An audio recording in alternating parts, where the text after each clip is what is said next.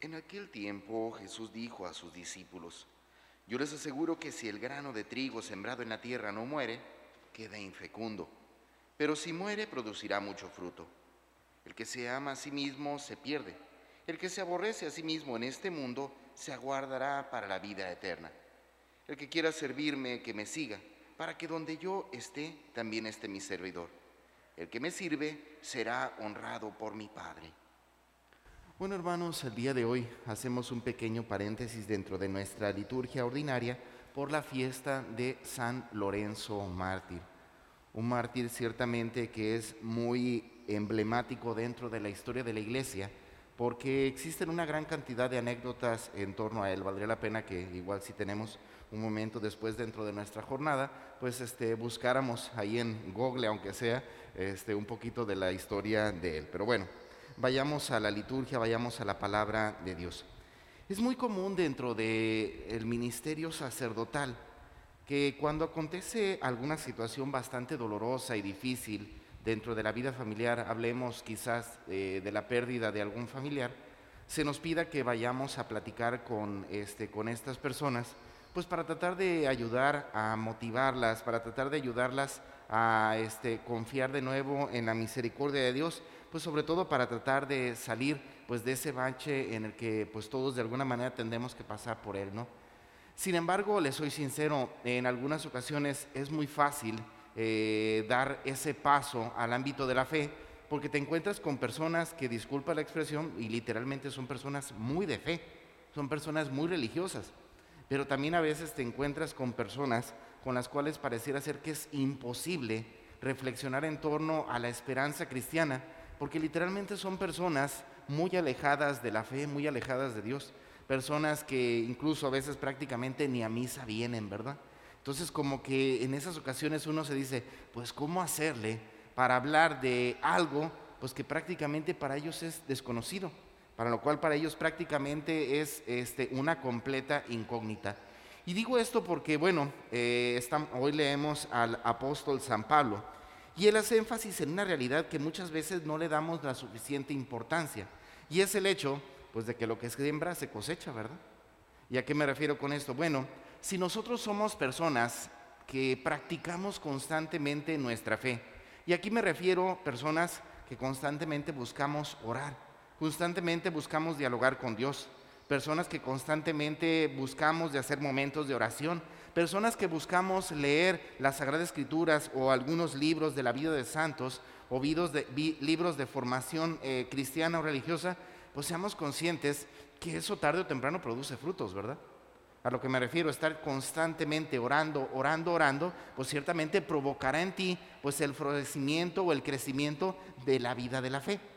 Pero si somos personas que literalmente nos aislamos de la vida de la iglesia, personas que vivimos en nuestro mundo, en nuestros ambientes, y cuando mucho participamos, pues porque nos lo exige la vida de la iglesia, de la misa, de los domingos, pues hermanos, seamos conscientes, es imposible que nosotros podamos obtener frutos de ahí, ciertamente cuando nuestra vida religiosa, cuando nuestra práctica religiosa es prácticamente nula. Digo esto no como un reclamo, ¿verdad? Digo esto no como diciendo, pues si no oras tú eres el afectado. No, no, no sino para que seamos conscientes de la importancia que tienen toda esta serie de acciones en nuestra vida religiosa, para la importancia que tiene toda esta serie de, este, de prácticas religiosas dentro de nuestra vida cristiana, pero también dentro de nuestra vida espiritual, ¿verdad? Eh, es común que me encuentre con personas que me expresan, pues ciertamente como en medio de esta situación y momentos difíciles dentro de la pandemia, pero por decir, la Eucaristía ya se ha convertido para ellos en una necesidad diaria, ¿verdad?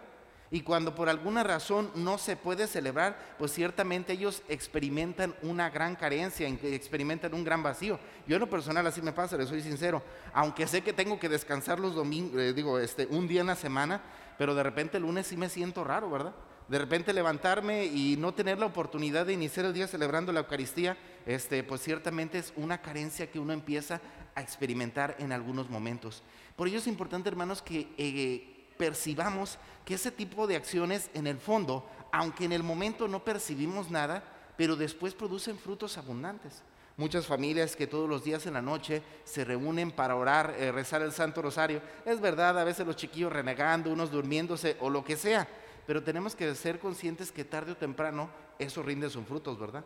Por algo dice el dicho, tanto va el cántaro al agua hasta que se rompe. Pues es la verdad, también en el ámbito de la fe, tanto, tanto acercarnos a Dios, tengamos conciencia de que esto producirá frutos abundantes. Y es aquí donde podemos entender la expresión que Jesús emplea en el Evangelio al ayudarnos a entender la importancia que tiene en la vida cristiana las renuncias.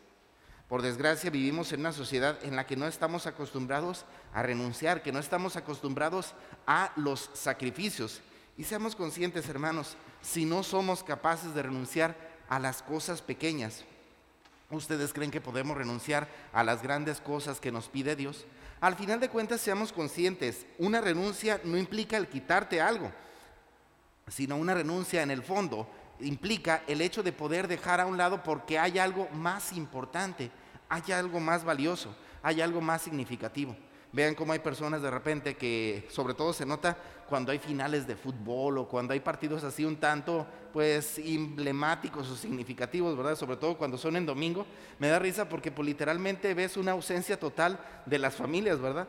Pues sí, a lo mejor la mamá o los hijos por acompañar al papá o porque les gusta, no lo sé, pero al final de cuentas ahí nos damos, eh, vemos cómo hay acontecimientos que les damos más importancia que a otros si no somos capaces de renunciar a eso, y no quiero entrar con problemas de que si es una final o no es una final de fútbol, pero si no somos capaces de renunciar a veces acciones como esas, ¿ustedes creen que seremos capaces de renunciar a las grandes cosas que Dios nos pide? Bueno, hermanos, pues pidamos a Dios que nos ayude a ser fieles en lo pequeño para poder recibir las grandes recompensas. Que nos ayude a ser conscientes que solo a base de la práctica, del esfuerzo, de la lucha, del acercarnos constantemente a Dios, iremos sembrando para en algún momento tener los frutos necesarios. Y digo, y ser conscientes de que cuando se presenten esos momentos difíciles, estar preparados. ¿Por qué? Porque esas acciones han generado en nosotros un crecimiento en la fe han generado un crecimiento espiritual, nos han acercado más al deseo de Dios de que verdaderamente seamos sus hijos.